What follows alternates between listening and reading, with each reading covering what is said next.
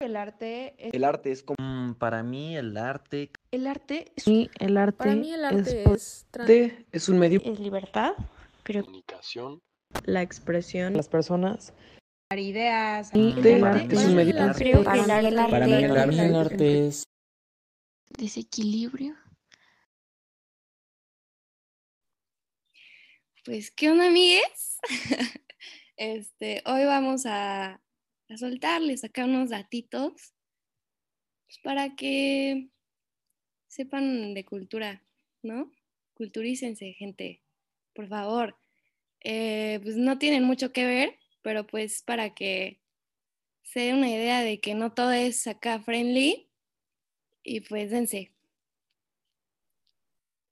Mm, Bueno, todos sabemos que la República Mexicana tiene 32 entidades federativas y pues eso sí es cultura general, ¿no? Geográfica.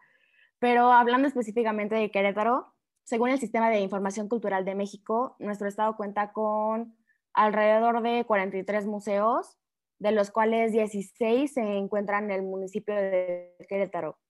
Eh, o sea, donde está el centro histórico, por si no sabían cuál es el municipio de Querétaro.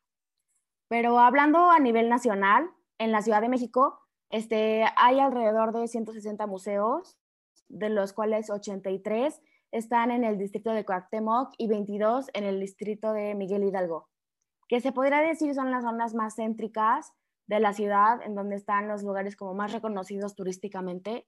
Am, y, por ejemplo, Miguel, el, el distrito de Miguel Hidalgo es en donde se encuentra Polanco y Chapultepec, y si te pones a ver como un en, en, pues en internet, este, se puede hacer como un trazo que justamente en esta zona están como los museos como más conocidos, tipo el de antropología, el Soumaya, el de Rufino Tamayo, o de, bueno, pues sí, literalmente los más, los más concurridos o más, recono más reconocidos.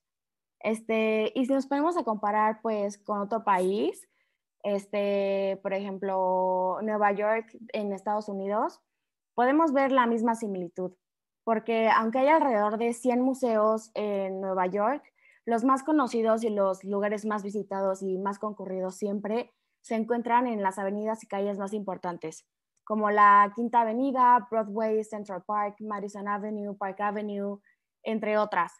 Pero todas estas están localizadas en el distrito de Manhattan, o sea, el distrito más popular, más nice de los cinco que, que compone Nueva York. Y si hacemos una comparación, el distrito de Manhattan es igual al distrito de Querétaro y estos son iguales al distrito de Miguel Hidalgo y al de Cuauhtémoc. A todos nos gusta eh, dar esta idea de que el arte refleja la sociedad donde se cultivó, ¿no? Entonces también tenemos que entender que las desigualdades y oportunidades que existen aquí afuera también existen allá adentro. Que en esta bendita pigmentocracia, nuestra realidad como mexicanos es que el 58% de las mujeres tienen autorreportar tonos de piel más claro. Que en México el 67% de la población se autoclasifica su color de piel en tonos intermedios, que para las personas con tonos más claros de piel les es más fácil subir social, en la escala social y que somos el país donde las personas con tonos de piel más claros es más probable que se mantengan en la cima que las personas con tonos de piel eh, más oscuros, aun si, aun si ellos también se criaron allá. Que la máquina comercial expositora de arte mexicano nos, está recordando siempre de estas injusticias. Cuando nos damos cuenta que no dejamos de, de clasificar y exotizar a los artistas indígenas como solo creadores de los típicos recuerditos que no hay espacios para promover el arte contemporáneo porque ahí no les va a interesar. Tienen otras cosas más importantes por las que preocuparse, como nos decía Dana, ¿no? Y que las exposiciones en las que les hacen el muy amable favor de darles voz llevan una etiquetota de artistas indígenas. Pero no nos entra la idea de que pueden ser buenos artistas y nada más, que al final eso es lo único que nos debería importar. Igual el mismo caso de Yalitza ilustra perfecto el racismo tan escondidito que tenemos en México porque todos estamos muy orgullosos cuando andamos con huipil, guayabera y guaraches por Oaxaca, tomándonos fotitos y conociendo el legado indígena, pero que ahí se quede, atrás, que ahorita ya se les acabó la oportunidad. Qué fuertes son esos datos, ¿eh?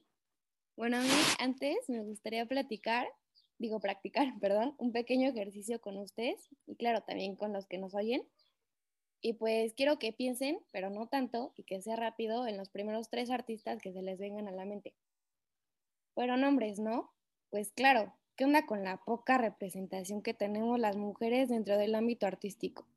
Y que cuando existe, somos sexualizadas o vistas solo como musas, modelos o amantes.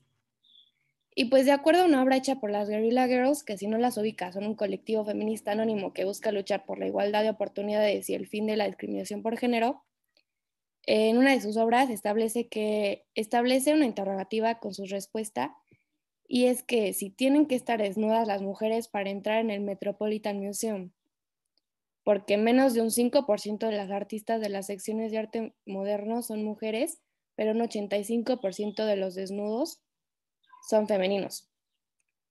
Y pues solo hay que pasarse por los museos para comprobar lo que dicen estas guerrilla girls, ¿no? Las mujeres abundan en los museos, no abundan en los museos si no es que están enseñando el culo y las tetas, o como vírgenes.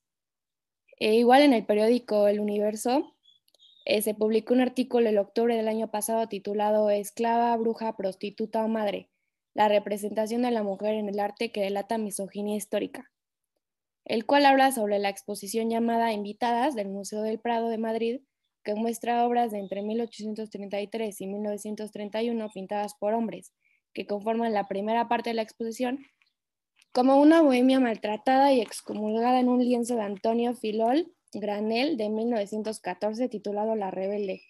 Y también hay prostitutas con rostros fatigados en numerosas pinturas, o modelos obligadas a posar desnudas llorando como Crisálida en, 1897 e Inocencia en 1899 de Pedro Sáenz Sáenz, o la imagen de una esclava encadenada, esclava en venta, de José Jiménez Aranda en 1897.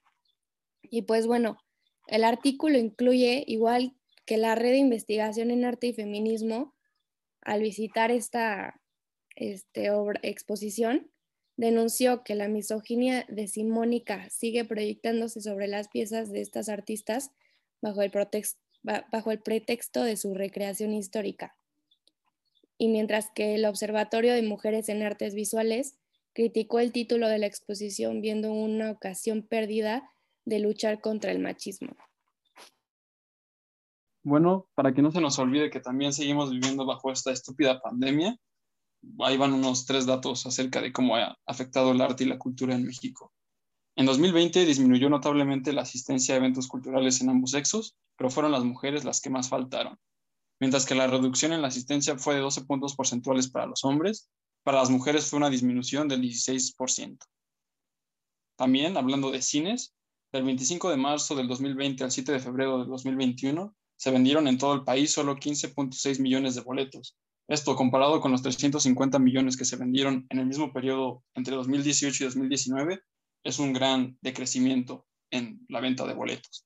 Y, finalmente, debido a la austeridad republicana de la actual administración ante la pandemia, el presupuesto de varias instituciones culturales, como es el Instituto Nacional de Antropología e Historia, se ha recortado un 75%, haciendo que las instituciones mexicanas sean más vulnerables. Creo que eso fue todo. Muchas gracias por escucharnos. Bye. Bye. Bye. Bye.